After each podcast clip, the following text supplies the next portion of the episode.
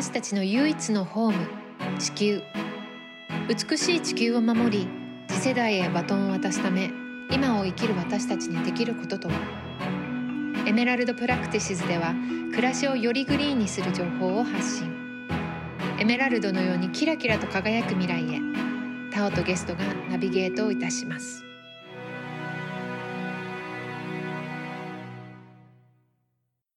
今日はですね皆さんから沼ちゃん沼ちゃんとよくお話を私もずっと伺っていた 沼田茂さんにお越しいただいています。よろしくお願いします。はい、はい、こんにちは、沼田です。よろしくお願いします。今日はリリアンもいるので3人でまたね録音にチャレンジしてるのですが。よろしくお願いします。はい、早速ですが沼田さん少しだけ自己紹介お願いしてもよろしいですか？はい、はじめまして、皆さん、こんにちは、沼田です。えっ、と、私をどのように自己紹介してるかとは、はい、まずあの会、会社員です。えー会社員ですが、日本のあの、大手の通信会社を定年退職しまして、で、今、あの、ちょっと知り合いがやっている IT 企業の手伝いを今しています。まあ、会社員ですが、350ジャパンのリードクルーという、あの、市民活動をしています。はいあとそうですねちょっと前からあの音楽ライブのプロデュースということもしていまして、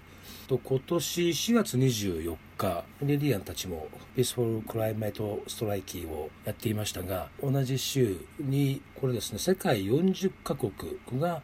参加する、まあ、学生たちが中心になって活動してるんですが、うん。あークライメイトライブという気候危機の現状を世界のお若者たちにきちんと状況を知らせたいということで、はい。えー音楽ライブをもって知らせるという活動がありました、うんそのクライメイトライブの公式アドバイザーとして、えー今年活動を始めています。はい、ありがとうございます。そのクライメートライブについてはまた後々お聞きしたいんですけども、私たちの番組でも何度かその350の荒尾ひな子さんだったり出演していただいているリスナーの方ももうおなじみかなとは思うんですけども沼田さんがこの350に参加を始めたのはいつ頃のお話なんでしょうか？えー、っとですねそんなに長くないです。3年半になったのかな、うん。えー最初の出会いの時にはリリアンもいましたけど。うん、いたね、私。うん、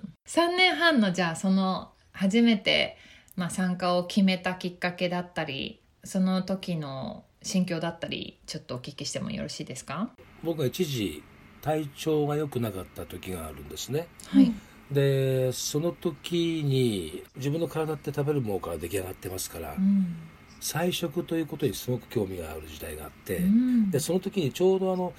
多分フェイスブックかなビーガンパーティーがあるよっていうそういうお知らせを目にしたんですよ。うん。はい。でそのあビーガンパーティーああみたいな。それで参加費も無料みたいなね。うんうん。それでそのご案内に出ているアイコンの方がとても和服が似合いそうな奥様風な写真だったのでこれはどこの高級住宅のビーガンパーティーだろうと思ってですね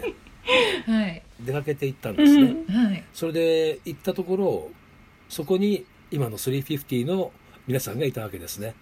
それはあの引っ掛けでも何でもなくてですねあの350がその活動するみんなのために開いたあービーガンパーティーだったんですがそこに何も知らない私が飛び込んだという そこであのリリアンたちに会ってですねビーガン料理を美味しく食べてたと。うん。そして皆さんに「沼田さん気候危機って知ってる?」っていう話を聞いてですねその、まあ、現状それからなぜなのというところそれをまずお話を聞きました。うん。で本当にもうその時はそこに参加しているリーアンもお友達も本当にもうキラキラしてるんですよ。うん。それでえ何なんだろうなと、この350という団体はというところも興味があってうん。でそこからずっとこうボランティアの打ち合わせに参加するようになったんですね。へえそうだったんですね。うんじゃあそれがきっかけか。ねじゃあリリアも知らなかったのかな、なんかそう、なんかそんな偶然 Facebook のイベントページでなんだろうぐらいなノリで、あの時沼ちゃんが来てたとは私は全然知らなかったな。でも、本当に素敵なビーガンパーティーで、うん。やっぱ気候変動のことに関心持ってもらうのってもっとカジュアルなのがいいよねって言って、なんかビーガンパーティーとかするのどう？みたいなので、へじゃあやってみようって言って始めたのがあれだったって感じだから、そこからまさかこんなね素敵な熱心な情熱的な 沼ちゃんという人にと一緒に活動するようになるとは思わ思ってなかったね。リスナーの方であの沼田さんの声を聞きながら声の雰囲気でどのくらいの年齢の方なのかなっていうのをちょっと想像していらっしゃる方もいるかなと思うんですけども私はリリアンのお父様っていう世代でもおかしくないっていうようなそうだね。説明で合ってますかね？あ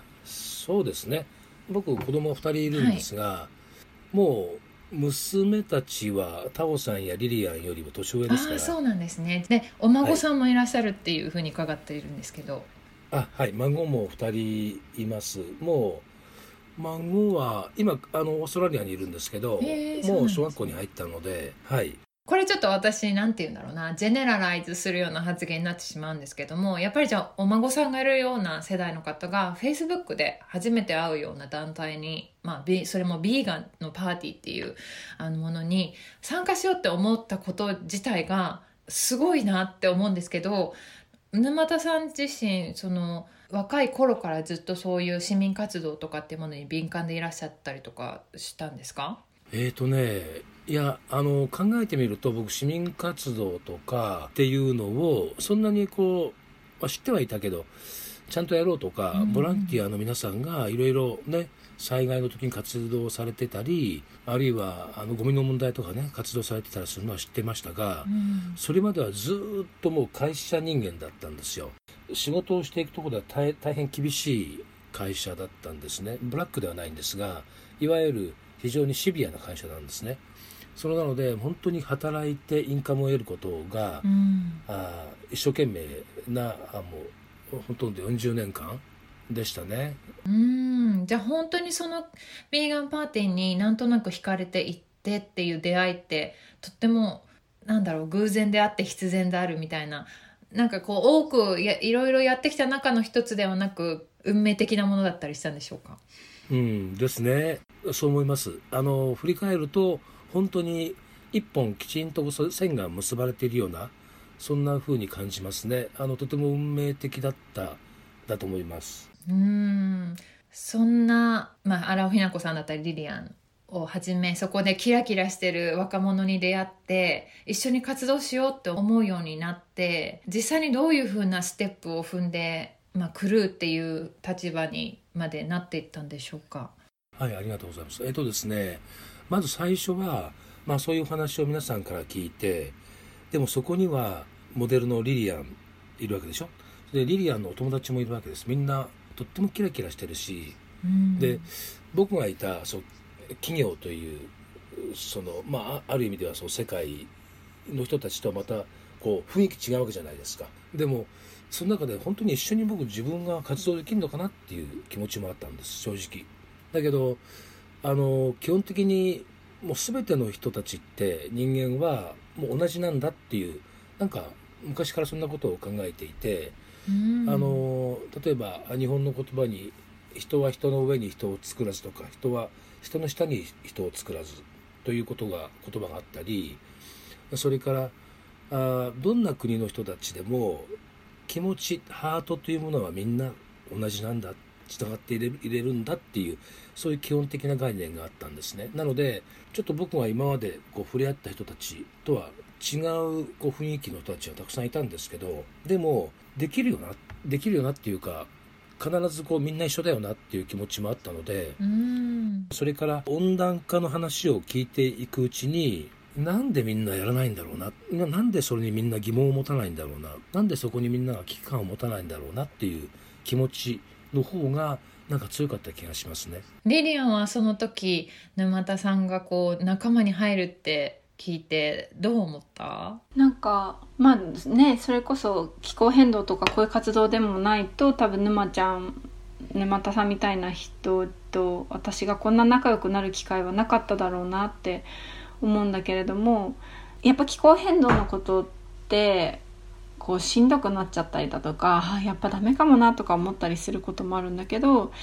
もう沼ちゃんっていう人は本当にブレずにいやこれ絶対大事だしやるでしょうみたいないつでもこう情熱をね燃やし続けてくれていて、でなんか私たちがやってることもすごくすごく評価してくれるっていうか褒めてくれるっていうかなんかいいムードメーカーなんだよね、ん、なんか。うん。沼ちゃんも励ましてくれるから頑張ろうみたいに思わせてくれるっていうかっていうので、えーと、最初会った時はすごい情熱的なおにおじおじちゃんだなと思って面白いなってなんか 思ってたくらいだったけど。今おじいちゃんって言いそうだったでしょ。と思うお孫さんからまあねお孫さんがいるからそういった意味ではおじいちゃんと呼んでも問題ないと思うけど。ありがとうございます、いやリリアンって本当にね孫みたいなもんですよ。いやいやいや娘でしょ。年齢的に多分。そうそうそう。私たちは多分そのその範囲にいると思う。話はっちゃいました。そうまあだから、はい、うんと面白い人だなって最初思っててですごいピュアな人だなと思っててでなんか知れば知るほど本当になんかどんどん頼頼れる人になったなって私は感じてます。うん、うんなんか私は今回沼田さんにお話聞きたいなって、まあ、ずっと思っていてリリアンに相談していたんですけど、うん、それはやっぱりこう気候変動の運動だったり対策だったりこうプロテストだったり、ね、活動世界的に見てもやっぱり若者が目立つというか若者のムーブメントみたいなフライデーズさんなんか特にフライデーズ・フォー・フューチャーなんかは特に、まあ、グレタがあのリーダーシップ取ってくれてるみたいな感じなのででしかも未来の話だったりとかすると若者が若者の権利を主張するみたいな、えーと、運動に見られがちなところがあるんですけども沼田さんのような大人世代が、うん、まあそれに対して取り組むっていうことにまあ、下の世代である私たちもすごく励まされますしなんかそこのモチベーションっていうものは何なんだろうなっていうふうに伺いたかったんですよね。若者はもう何て言うんだろうな真摯にその本当に自分たちの未来の話だから困るっていうのが多分大きなモチベーションだと思うんですけど沼田さんの世代からしてこの気候危機っていうのってどういうふうに捉えていらっしゃいますか？そうですねあのタオさんはそうやっておっしゃってくれてるけど僕は逆なんですね、うん、あのタオさんの世代やそれから今高校生や場合によっては中学生もいますよね、うん、小学生もいるかもしれない。子供たちや学生たちがこんなに情熱的にね自分たちの未来が危ない。そうやって活動している。それから中心になって活動している NGO の方たちもみんな比較的年も若いし、うんでそういう中でですねなぜ大人大人たち、うん、大人たちっていうカテゴリーで言ってはいけないですねあの年配の方たちはなぜその、まあ、政治家も含めてなぜ気候危機に対してきちんと対峙しないんだろうなという思いのが強いですね。うん、で気候危機の問題って事実を知れば、えー、その原因や対策を考えますよね普通であれば。うんうん、例えば自分のお家が燃えている。まずは消しましょうだけどなぜ燃えたんだろう。その原因をやっぱり考えなかったら次の予防にはならないし、うん、でそういう時に一生懸命火を消そうとしてるのは子供たちだ。なぜ大人たちは消さないんだろう。って思いますよね。本当にその通りですね。だからとてもその僕が今クルーとして活動しているのは当たり前のことだと思うしえー、それはやはり気候危機の原因やなぜそうなのかということやそれから今日本の、まあ、LDC も含めて非常に気候対策が遅れている、えー、そういう時に逆に大人としての責任やそれから世界の中の日本としての責任っていうことを考えると、うん、え気候危機に対して活動するのって当たり前じゃないっていうそこで怪我をして転んでいる人がいたら手を差し伸べて助けますよね。そこで例えば食事ができなくて苦しんでいる仲間がいたら手を差し伸べますよね、うん、当たり前のことなんだと思うんですよ。それをなぜ何とかしよう改善しようとか、うん、もっと抜本的に対策を打たないんだろうっていうのは逆に思うんですよね、うん、だからそういう人刺激を僕は絶えずえー、若い方たちからもらっている逆に言えば皆さんが活動している中でもっとお前頑張れよって言われてる気がするんですよね。多分私たちは本当はもっと大きい声でね大人に責任取ってよって言いたくなる時もあると思うんですけどそれをなんだろう率先的にというか自発的に沼田さんのように感じられる大人っていうのがなかなか現実的に周りに多くいないっていう寂しさみたいなのも実際感じてしまう時も多かったりとかするので本当に今のねお話沼田さん世代の方にも多く聞いていただきたいなと思ったんですけど、ね、本当にね、うん、その世代世代例えば私もまあ30代半ばで大人に分類されますしそのもちろん未来はあるけども半分半分というか自分の未来も大事だし大人として今までやってきてしまったことを加担してきてしまったことへの責任っていうのも同時に感じているんですよね。なのでどっちが原動力でもいいなと思うんですよねこれに対して対峙していくっていうことが。リリアンどうかな？うんと沼ちゃんはすごくそういうふうに大人としてのモデルだなってすごく思うんだけど沼ちゃんの周りの同世代の人たちとかってどう話してこういう話しててどんな反応があるかなとかなんか理解してくれるかなとか思ったけど、うん。えっ、ー、とそうですね。とってもそこポイントですよね。うん、人によりますよね。だからあの僕との信頼関係が強い人だとお前の言うことだったら聞いてみようって思うかもしれないしそれからそんなにね関係性がなくても日常からそういう、まあ、ジャスティスっていうか不平等なことや社会的課題について関心のある人は聞いてくれる、うん、聞こうとする、うんうん、えー、だけどやっぱり自分のこう注目しているポイントが仕事だったりそれから違うことであったりその自分の観点が違うところにあるとやっぱり人の話って聞けないんですよねでも観点や価値観の問題じゃなくて気候危機というのはもう本当に自分たちの未来の生活があるいは自分の子供たちの時代の生活がもう危うい。そういうことなんですね。理念や価値観や趣味思考の話ではないんですよね。生きることそのものの問題なんですよね。いかに正しいことをみんなにこう伝えることができるかどうか、うん、だ要は生きることを放棄してる人なんてそんなにいないわけじゃないですか。そう思いたいですよね。言い方正しい？うん。思いたいね。そう思いたいね、うん、僕もう明日生きなくてもいいよっていう人は、まあ、中にはね一部いろいろこうね精神的に苦しんだり生活苦しんだり人いるかもしれない。だけど多くの人たちは明日に希望を持ちたいわけでしょだってそのことですよね気候危機って。明日に希望を持つためには本当に持てるのっていうことですよね。で希望がもう持てないんだよって明日に。持てなくなるかもしれないんだよっていうことをちゃんと正しく伝えること、それやっぱり科学者の声を持って伝える。それはあのいわゆる思想的なものでもないし誰かが作った物語でもないわけですから科学的な事実を持って正しく伝えること、うん、それを知れば多分明日やばいらしいよってもうすぐ自分の家が燃えるらしいよって聞いたら何とかしようと思いますよね普通は。ねえいや本当にその通りだなとは思うんですけどなかなかやっぱりこうね聞いた事実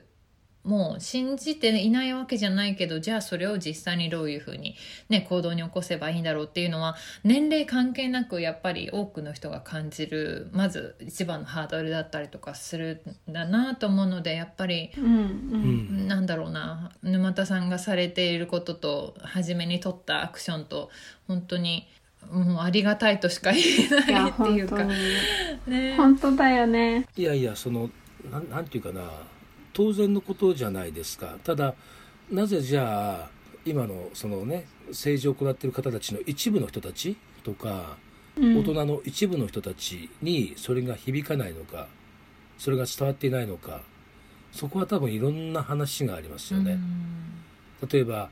あその彼らを取り巻くあの環境、うん、もうちょっとね、具体的に言うと利害関係あるいは政治基盤ね政治家だったら政治基盤ねあんまり細かいこと言うとね政治問題になっちゃうんでね。あのここで話してもいいのかいや、まあもちろんです。そのもう政治とね、うん。密接な関係だと思うので。なうん。いわゆる前政権自民党の安倍さんの時代からかなり日本ってわわ湾曲しちゃいましたよね、うん。だからそのそういう彼らを支え支えている支持基盤だとかバックにある力。そういうものがあの強く影響しているように感じるしだがしかし自分の仕事やバックや支持基盤やお金の流れがあったとしても自分たちの命やそれから彼らの子供たちの命うん。それまた子供たちの命や生活それを考えた時に本当に自分のやるべきことは何か目の前にあることも大事なことだけどもっと長いスパンで人の幸せや日本が世界にやるべきことあるいは自分の家族を守るということがどういうことかという基本的なところに素直に立ち返れば、うんきっとわかるはずなんです。沼ちゃん見てると本当にそう思うよなんかなんだろうこうプロジェクトでこうどれどうしようねうまくいかないねとかこれできるかなとか言ったらもう何の迷いもなく「やろうよ」ってまず一言言うっていうか、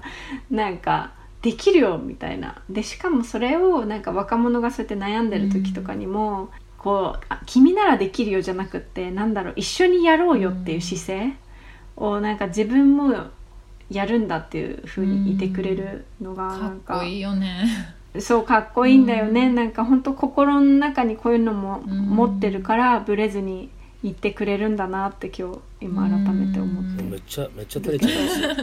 いや本う当にんね嬉しいですよね。うん本当に嬉しい、うん。なんか私は今お話聞きながら自分の経験とかもこう蘇ってきてもうつい先日も、まあ、うん日本語が喋れない友達だからちょっとだけ言ってしまうけど、彼女は50歳の、えー、と女性の写真家の人で、まあ、バリバリと今までずっと仕事して世界中を飛び回ってきた売れっ子のカメラマンの方とお食事をしていてですね。彼女はもう18歳ぐらいからずっとベジタリアンだったりたまにビーガンをやってみたりっていうような、まあ、自称そういう環境問題だったりとかアニマルライツっていうものにも敏感で生きてきた方だっていうもうそういう自負がありながらなんかこうやっぱり私みたいな年下の女性が、まあ、彼女も女性なんですけど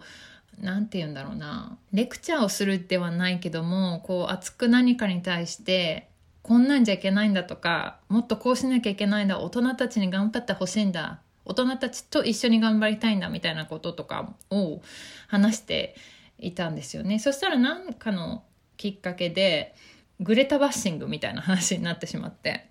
でグレタちゃんはあんなに若い時に、まあ、すごく脚光を浴びてうんまあ、今後ねこの数年間脚光ってものが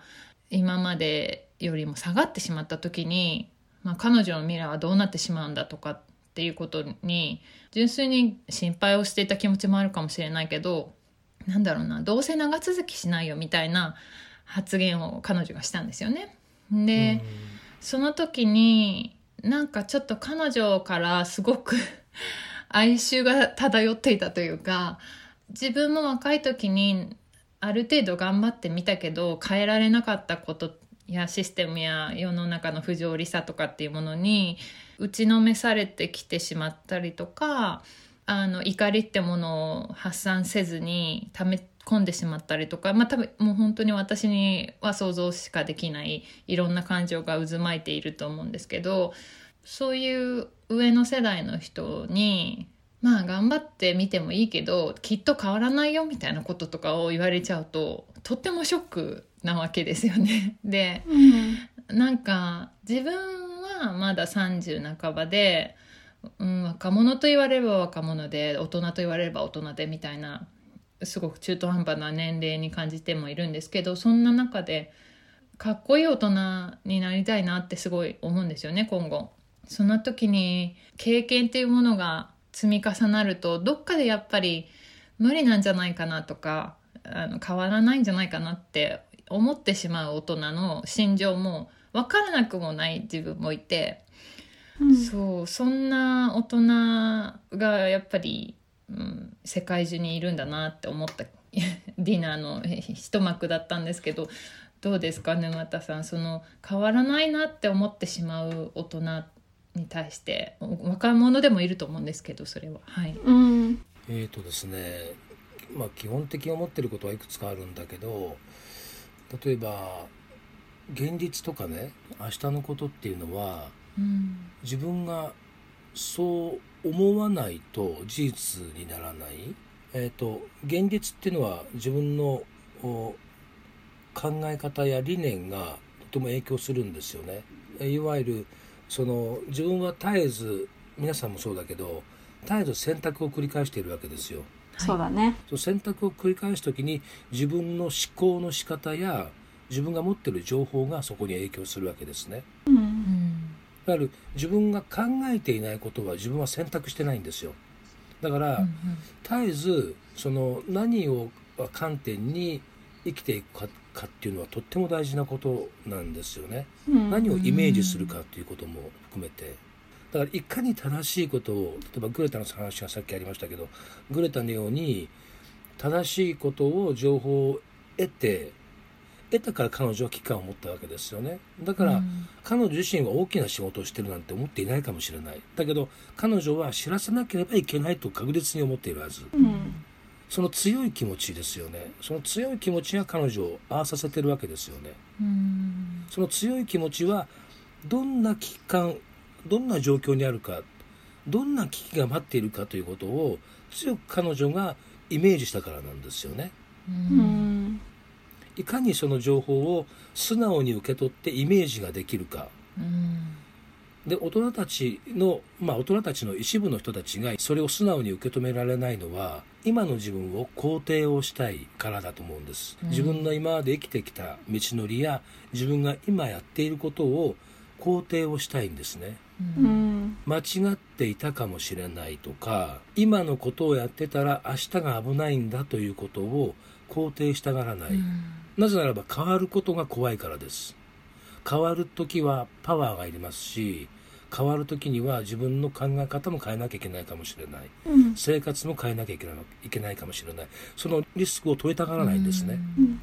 でも若いエネルギーっていうのはどういう選択肢も自由だしうん。変わることによって自分を高められたりする。だからとてもリアルに彼らを受け止めるわけですよね。うん。ところが年を取るにつれ自分たちの生活というものが時間とともに形成されているしその将来も今までやってきた道のりを継続したいわけですね。だから変わりづらいんですね。うん。だけど変わらなければいけない。変わる勇気を持たなければいけない。うん。自分が例えばあこの生涯を閉じるその瞬間までですよ、瞬間まで自分たちは生きていなければいけないんですよね。うん。生きるっていうことは変わる選択もできるということだと思うん思うんです。うん。変わる選択ができなければそれはもう死んでるのと一緒。おーすごい。うん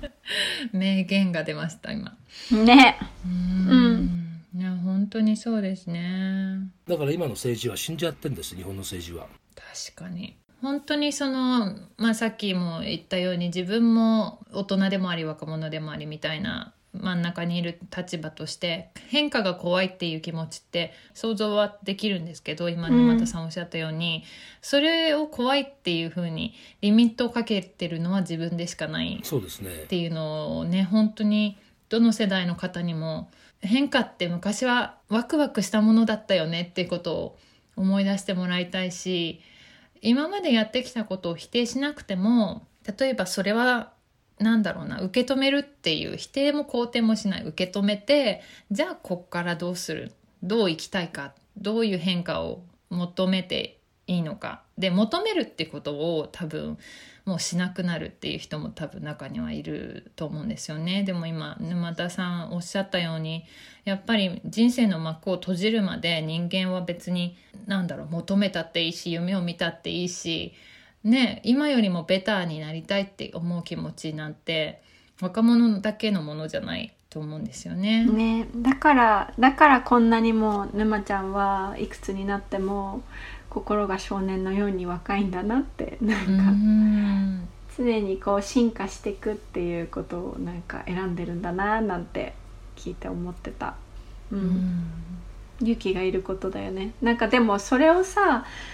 あの実践して見せてくれる人がそばにいるってやっぱりパワフルだよね、なんかそういうのを選べてない人も結構いる。てか、いる中ででもそうやって例えばむ沼ちゃんみたいな人がやることで周りの人もあそっかっていうふうに思ってうん。行動しようって思うし、ある意味だから自分がそういう選択をして行動すると周りの人にもそういういい影響を与えられるっていうことだからなんか。でもすごい夢を与えているよねきっと、うんうん。その今特に気候変動の話だと若者が若者があってって若者の声を聞こうってなってるけど沼田さんの声も届いてほしい。日本の大人たちにも。すごく勇気をもらえると思うからうん。ちょっとももしこれを聞いてるメディアの方がいたらぜひね沼田さんにインタビューしてほしいなって思うんですけど、うん。いやいやそんな。はい、本当に。何かね僕前読んだ本で名前はちゃん確かに覚えてないんだけどちょっと後でまた思い出したらしますけど、うんはい。そこに出てくる主人公があのあどうせ僕なんかもうすぐ死んじゃうんだから、うん。あー何もしなくてもいいんだよっていう人生をねもう放棄しちゃっている人がいて、えっ、とねその方がねそのし亡くなる間際にもう明日亡くなるかもしれないっていう時に自分のこう人生を振り返ってああすればよかったなこうすればよかったなと思うんですね。うん。だけどその時にあ今からでもやればいいんだっていうことをねなんなんかのきっかけで気がつくんですよ。うん。でそれをね何かが今ちょっと思い出せないんだけど。そのね何かそれはね多分ねパートナーの方の何か言葉だったのか。うん何かで気がつくんですね。そうのん。亡くなる一瞬まで自分は夢を見ていいんだということ。夢を見ていいとか理想を持っていいとかあ何かしようと思っていいんだっていうことに気づくんですよね。うん。うんうん。なんかすごくすごくねその詳細を覚えてないくせにその時のインパクトはすごく鮮明にあってだから僕はそのあの人が生きるということは若いエネルギーとか年を取ったエネルギーとかまもの全くそんなもの関係なく生きている限りうん。次のステップがあってもいいし変わってもいいしチャレンジしてもいい。年代なんか全く関係ない。うん。そう思わないですか？あの年を取ってから大学に入ってもいい、うん。年を取ってから新しいことを始めてもいい。うんだから僕若いとか年寄りとかっていうカテゴリーはあんまり好きじゃないんです実は。本当にそうなんですよね。関係ないからこんなものは、うん。なんかさとは言ってもやっぱり社会的にさ年齢上の人とか若い人っていうのでさ人生の過程、うん。生きてる過程が違うし社会から受けるメッセージも違う中でさこう気候変動のムーブメントを大きくしていくってなったらやっぱ若い世代をどうやって大人たちが応援できるかっていうかそういうのがす大事になってくるなと思っていてそれに若者を応援したいけどどうやって応援したらいいか分かんないっていう困難を抱えてる声も結構私は聞く中で。うん沼ちゃんはさあのクライメットライブで学生たちがさ大きい音楽フェスをやるんだっていうのを一すごいそばでずっと応援してきたじゃん。ね。でなんかその時になんかどんなことを意識ししてきたどうやってサポートしていこうと思ってなんかどういう姿勢でこうみんなのことを応援してきたのかなってなんか聞いてるみんながヒントになるかなと思ったから。はい。えー、と一つは自分が、まあ、クライメットライブということはあの音楽活動っていうのは自分がやりたいやってることでもあったしやりたいことでもあるのね。だからそれは自分も参加したいっていう一人のメンバーとして参加したい。リーダーが学生だって別に構わないわけですよ。うん。同じなんだからみんな。だから自分もメンバーとしてやりたいっていう気持ち。それからもう一つはね、うん。その彼らよりも先輩である自分としての見方があってうん。学生たちが今気候危機に対して音楽アーティストパワーやミュージックパワーを使うことによって多くの人たちにその気候危機のことを知らせたいって思って活動し始めたわけでしょうん。でも多分表から見ればそんなねライブにも行ったことがないその音楽活動したこともないような学生たちがそんなことができるわけないっていう声もあったかもしれない。ひょっとしたら周りからはね、うん。だけど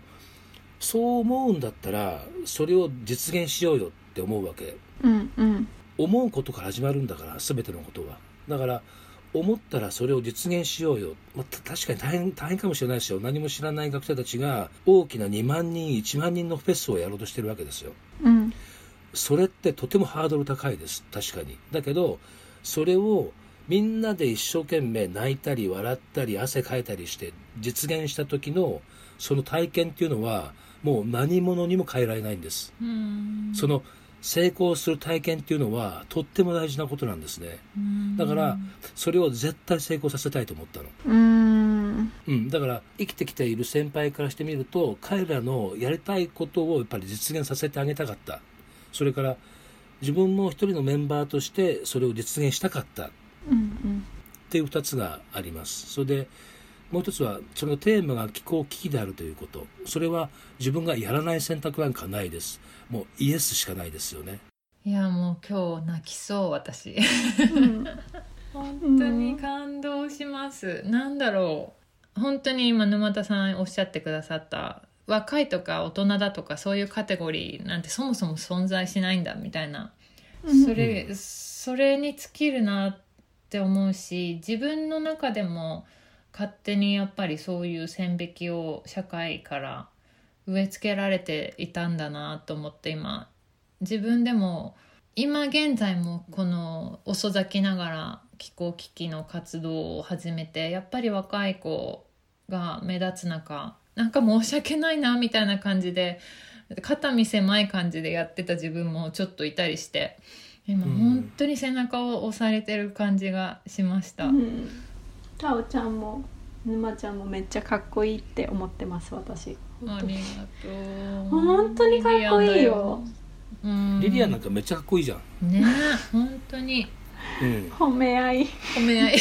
何これ。いやいや、あの、何、何、何、これ。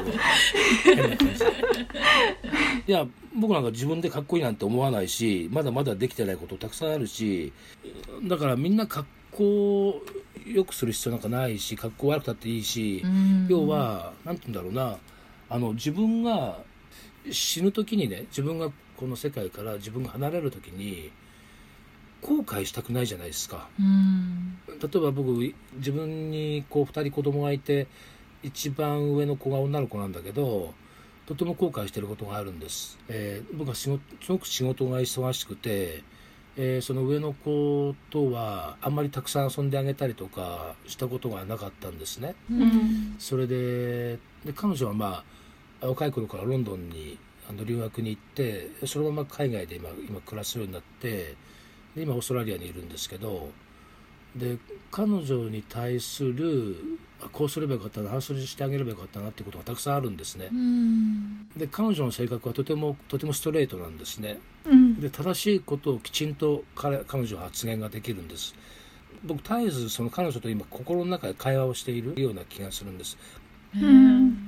対話をしている。だから自分の子供たちのためにどんな自分は生き方がをすればいいんだろうかとかこれで本当に自分はいいのかなっていうことを絶えず自問自答しているんですよ。まあいろんなかっこいいかっこいい良さそうなこと言いましたけど、いやいやいやジーンときちゃいます。うん。ううんん、自分は本当にこれでいいの？っていうことを娘から絶えず言われてる気がするんですだから、うん、自分のやらやろうと思うことはやりなさいって。うん。それがあー例えば正しいと思うことや、うん、やらなければいけない気候危機対策ってやらなければいけないことですよね。無条件に。うん。だから、それちゃんとやんなさいよっていつも娘から言われてる気がするんです。へえ素敵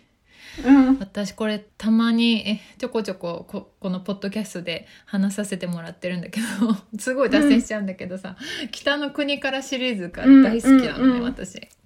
で今そのワンシーンを思い出していてまあちょっと見たことない人にもあの分かるように説明するとまあお父さんがね、えっと、離婚後2人の子供を東京から北海道へ連れてって大自然の中でいろいろ試行錯誤しながら、文明の機器みたいなものがなくても、ね、テレビなくても電気なくても水道引いてなくても暮らしていけるんだぞっていうたくましいところをこう見せていくんだけどあの主人公の五郎さんが、まあねまあ、年齢を重ねていって息子の淳君が中学生になった時だったかな？お父さんが元気がないっていうことで今までだったら本当にもう寝る間も惜しんで子供たちのために自分たちの生活がより良くなるようにいろんな発明をしたりとか自分で水道を引いたりとかやってくれるんだけどそれをいつからかこうしなくなってしまったのを見てお父さんの誕生日にね風力発電を作ってあげるんだけど、それでねあのお父さんがね喜ばなかったんだよね。それに対して淳君がすごく傷ついてお父さんそんなんじゃなかったよねってもっとかっこよかったじゃんみたいなことをね泣きながら訴えるシーンがあるんだけど、もうその時の2人の淳君と五郎さんの気持ちが どっちもすごいわかるっていうかさ何て言うんだろうな。私は親になったことないけど親を持つね子供の立場としてなんか今沼田さんの話を聞きながらもやっぱりみんな初めてのことをやりながらこの人生生きてる中でさ、うん、後悔しないでいきたいって思ってるけどでもやっぱりあの時こうした方が良かったかなとかさもうちょっと頑張れたなって思うことって多分それなりにあるのがまあスタンダードっていうか。でもそれをやっぱりどのタイミングでも変えれるっていうことをさ忘れないでいるかどうかでだいぶ変わるよね人生。うん、変わると思うね、うん、あの僕もそのシーンは大好きで。ああ知ってますか？嬉しい、うん、知ってます。あの僕も本当にあれはもう音楽でもね自分がずっと持っていきたい音楽もあるけどあの放送番組でもずっと自分の中に持っていきたい番組ってあるけどその一つですよね。うん本当に今も再放送してないのかな？この間ね田中邦衛さんが亡くなった時に、あの再放送してましたね。ちょうどその番組をその知り、うん、本当に見た方がいい、ね、日本人全員。見た方がいい。世界中の人が見た方がいい、うん本当に素晴らしいですけど。はいすいません。脱線でした。あでねその淳君と蛍、うん、が自分の子供とやっぱり重なるんですよ。ああそうなんですね。うん。で田中田中邦衛さんのあのお父さんの役もね、うん、自分と重なるとこはあるしあの親子の関係性や、うん、あのドラマの中で言っていることがなんか生きることの本質を何かあ描かれているそうなんです。ような気がします。あの特に忘れられないシーンはであの淳君がね、うん、あの東京に出ていく時に、えー、田中邦衛さんが1万円札を持たせるんだよね。泥のついた2万円ですよね。そう。そうなんです。ごめんなさい。ファンファンだけに分かるやばい。そのシーンがね本当に、うん、今でも僕泣きそうになるけどね。わかります。私もギリギリです、うん、それがね本当に気持ちが伝わるわけですよ。お父さんの気持ちがね。うん。気候変動にもそれがいっぱい起きてほしいなそれがねやっぱりね真実じゃないですか、人のね。そういう気持ちがあるわけでしょ愛情って。親子の愛情って、はい、自分はどんなに苦労しても子供たちはのちょっとの助け例えば子供たちにとって一瞬の助けになるかもしれないけど自分は全人生をそこに費やしてもいいくらいな気持ちなわけでしょ愛情って。でそういう気持ちがあるんだったら気候危機に対して何で向き合わないのなんて簡単な答えじゃないですか。うんだからうんなんかねそこなんだよね。あの人の愛情とから未来がどうなってしまうかという気候危機の問題ここがどうつなげていけるかなんだと思うんですね。大事、うん、そんなものは関係ないってねあのしてしまうのは多分目を背くて背けてるだけじゃないですか。淳君や蛍がどうなってもいいっていうふうに目を背けられますか田中邦衛さんっていう。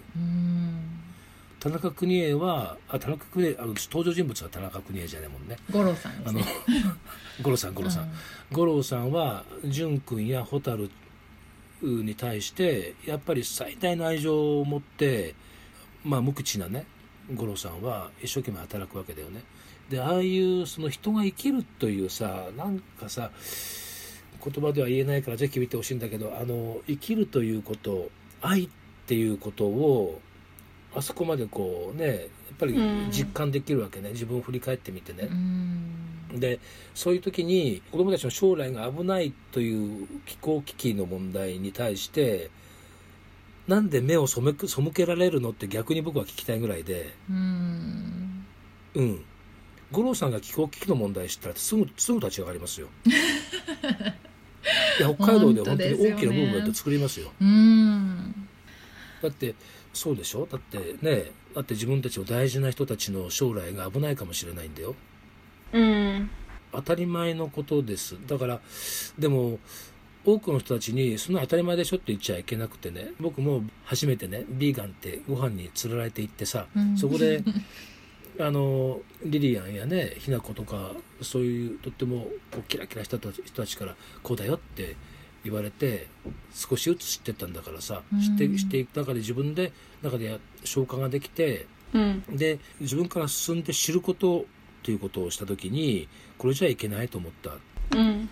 うん、正しい情報を知って自分の中でいけないこうしなきゃって思ったからこそ当たり前でしょって今言ってんだけどうん。まだそういうことを知らない人たちに当たり前でしょって言っても自分にとって当たり前じゃないからって簡単に言われちゃうのね。だからいかに正しいことをその人の立場に立って伝えられるか、うん。うんだと思うんだよね。いやなんか最近さあのその気候変動のことを伝える時に何が効果的かって言った時にやっぱり相手に響くストーリーラインを理解して、でそそういう形で物語を話すように伝えていった方が響くっていうのがあったから、そうなんだよね。なんかね沼ちゃんはそれこそさ菜食っていうそのビーガンっていうワードがハマったからの流れでその人たちがビーガンに関心ある人たちが気候変動に関心があるんだっていうので入ってきたように、そうだよその自分の友達とか周りの人たちのなんかその関心とこう気候変動がどうつながってるのかみたいなところからストーリー伝えていけると気が付く人がどんどん増えるのかなとはなんか思ったよね。確かにうんなんかやっぱりこう科学の話でびっくりするような数字があるから私たちも番組で結構こういう数字があるんですなんていうふうにね数でこうおお伝えすることがあるんだけど実は数ってこうピンとくる人と来ない人がすごく分かれる。で私も数得意じゃない方なので、うん。これだけ被害があるんですとかこれだけの人が命を落としてるんですって言われるよりも自分の本当に近しい人だったりとか知らない人だったとしても何かこう自分の人生となんかリンクさせるようなこう近世に触れるような話が聞けるだけでこれはやばい危機なんだ本当にっていうようないきなりこう視点が変わったりとかすることもきっとあるんだろうなと思って、うんうん。なんかねそういう寄り添ったストーリーももっともっと入れていきたいなって最近思っていたところだったから。それこそさタオちゃんはさなんで気候危機こんな一生懸命やろうって思うようになったの、うん知りたいね。え戻るの？えに戻んない？これカットでいいで。えー聞きたくない？だってさそもそもこのポッドキャスト聞いてる人たちってさタオちゃんっていう人に興味があってそれこそそこのストーリーラインからの気候変動を学んでる人も結構いるからさ。それでも第第1回目に話したかなと思うからじゃあー確かに。うん。話したか。話してでも今続けててそのさ大人であることとかさなんかこう分断が起きてる感じがするとかなんかいろいろあると思うから今そんな中でもこうやり続けるってまたちょっと違うのかなとか思ったんだけど。そうだね。そのきっかけとしては、まあ、サクッといくとやっぱりオーストラリアの森林火災だったりとか自分がカリフォルニアに引っ越して山火事がすごく本当に目の前で起こったりとかすることにやっぱり本当に地球が燃えてるんだっていう危機感を持った。うん。で、ま昔自分は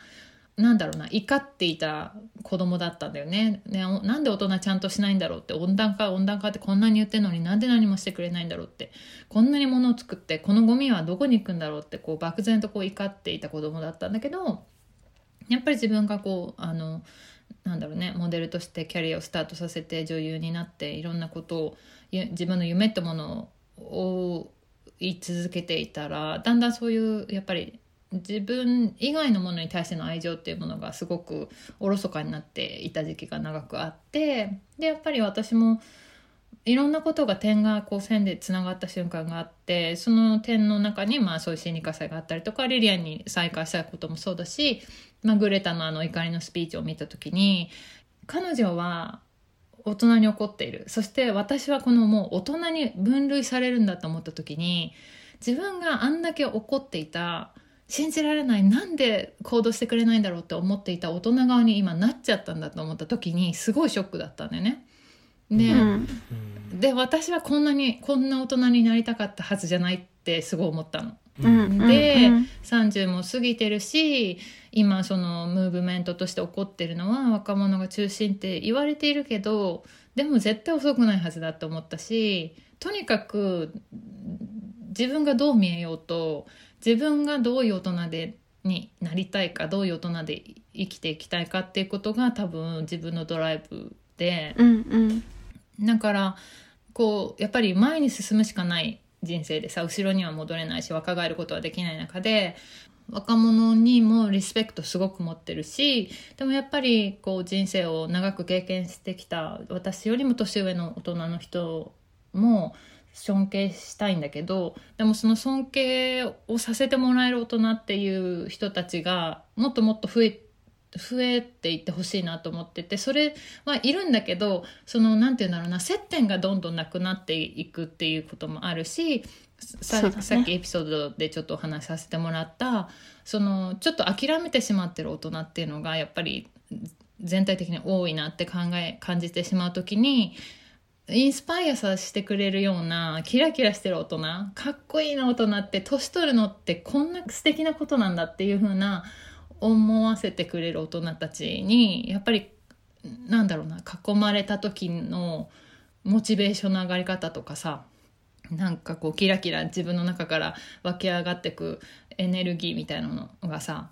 絶対あるんだよね。でそういう人たちに会うっていうことは本当になかなか毎日毎日会えるわけじゃないんだけどあの素敵だなって思わせてくれるからそういう人に会った時に私もそっち側の大人になりたいって思う、うん、でそれは多分この活動の根底にあって環境問題もそうだし人権問題とか、まあ、アニマルライツとか全てにおいてなんだろうね自分が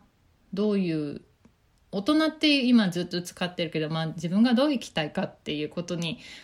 数字は関係ないのかなっていうとこかな。うん、うん、なってるよそういう人に、タオちゃん。ありがとう。なってる本当に。いやね、うん、本当に続けるからみんなと仲間をどんどん増やしていくっていうのが今この番組やっててもすごい楽しいなと思っている。あもうとってもでも素敵な活動ですよねこの番組って、うん、この番組を聞いて多くの人たちが刺激されてるしあこの番組をきっかけにじゃあ何か自分のねできることをしてみようとか例えば350っていうことを知ったからそこにねあの一緒に活動してみようってそういう人たちが最近とても増えてるような気がします。そうなんです。嬉しい。このね番組を聞いてボランティア団体に参加したんですっていう声をよく聞くんですよ。もう本当に嬉しいなと思って。ちょっとさいろいろ話が 長くなってしまったんですけども、うん、そのクライメートライブジャパンこの間ね先月かな終わったと思うのでその話をちょっとお聞きして締めくくろうかなと思うんですけども。いいですね。うん。はい。もうそんな時間ですか？はい、はい、そんな時間です。じゃあ第2弾よろしくまた。本当ですね。はい まずまあ知らない方へどういうものだったのかっていう先ほどね冒頭でその世界中で行われるっていう気候イベントでっていう話だったんですけどもその音楽の力っていうものと、まあ、気候危機っていうものに対して動こうとしてる社会のムーブメントと何がこう合致しているのかとそれを成功させようとした沼田さんたちの大切にしていた心持ちだったりこの情熱だったりとか実際に行われた後、まあ今コロナだったのでねオンラインイベントだったとは思うんですけどもその辺の感想をお聞かせください。えー、とまずそのクライメートライブっていうのはですね世界当初48カ国だったんですけど結果的には40カ国が参加する音楽ライブイベントになったんですね。で何を目的にっていうところですがライブエイドって皆さんご存知かな？あのね飢餓問題とかそういう課題を社会的な課題を音楽の力を使ってお金を集めてそこに寄付しようというライブエイドっていう大きなイベントがあります。そういうことが気候危機の問題を捉えてできないかっていうふうあことがあってですね。であのロンドンの学生がそういう声を発したんですね。それがだんだんだんだんグレタのようにだんだんだんだんこう周りの学生たちに響いていってで世界48カ国がの学生たちがやろうって決めたんですね。でそれは何を伝えたいかというと気候危機の問題を同じ学生たちに広く知ってもほしいと。まあ、フライデーズ・フォー・フューチャーの中ではなくて、フライデーズ・フォー・フューチャーとか、まあ、いろんな NPO、NGO に関わっていた学生たちが、クライメート・ライブ・ジャパンという実行委員会を作って活動を始めました。で、そこに私なんかはアドバイザーとして参加しました。たくさんこの業界の中ではプロフェッショナルの人たちも一緒に入って、クライメート・ライブをサイドから応援していこうという体制が出来上がったんですね。まあ、4月24日にありましたけど、えー、10月、えー、もう1回あるんですね。COP26 の直前にもう一度クライメートライブをやります。で、えー、実はこれはもう継続してやっていこうねっていうふうに日本のユースたちと話してるんですけど来年も再来年も気候危機が対策がきちんと取れるまでやり続けていこうと思っていますであの要はアーティスト音楽活動って大量に電気を使うんですよライブって。で本当にあの気候危機環境問題を捉えているミュージシャンたちは本当にそれそういうことを申し訳ない気持ちを持ちながら活動している。だからアーティストの方たちもなんとか気候危機とか環境問題に取り組んでいきたいという気持ちがある。そういう中でやっぱ音楽が持つ力っていうのは例えば気候危機え気候問題環境問題あ僕よくわからないっていう人でも音楽ってみんな好きじゃないですか。多くの方たちは。でそのみんなが好きな音楽というエネルギーを持ってアーティストパワーミュージックパワーを使ってたくさんの人たちにそれをきっかけに気候危機の問題をまず知ってもらおうという目的があるんですね。で広くあの知るきっかけを作ろうというのがこのクライメートライブジャパンでの目的でした。たくさんの人たちに知ってもらうことによって3.5%をいかに作っていくかだと思うんですね市民活動って。でそれを目的にやっていきました。で最初はねやっぱりね僕なんかも本当にえっと思ったんですけど音楽ライブに行ったことがある人いるって聞いたらない人の多いんですよ。へえー、うん、で例えばそんなにライブに行ったことがないからライブってどういう機材が PA はどんなのを使ってんの？照明さんってどんな風にやってんの？とか知らないわけでしょ？でそんな彼らが1万人2万人っていうフェスをやろうって。でも絶対に実現させてあげたいよね。だけど知らなすぎるよねっていうこともあって。で大人たちがそういうところを支えながら学生たちのこの目的を実現させたいっていう形なんですね。で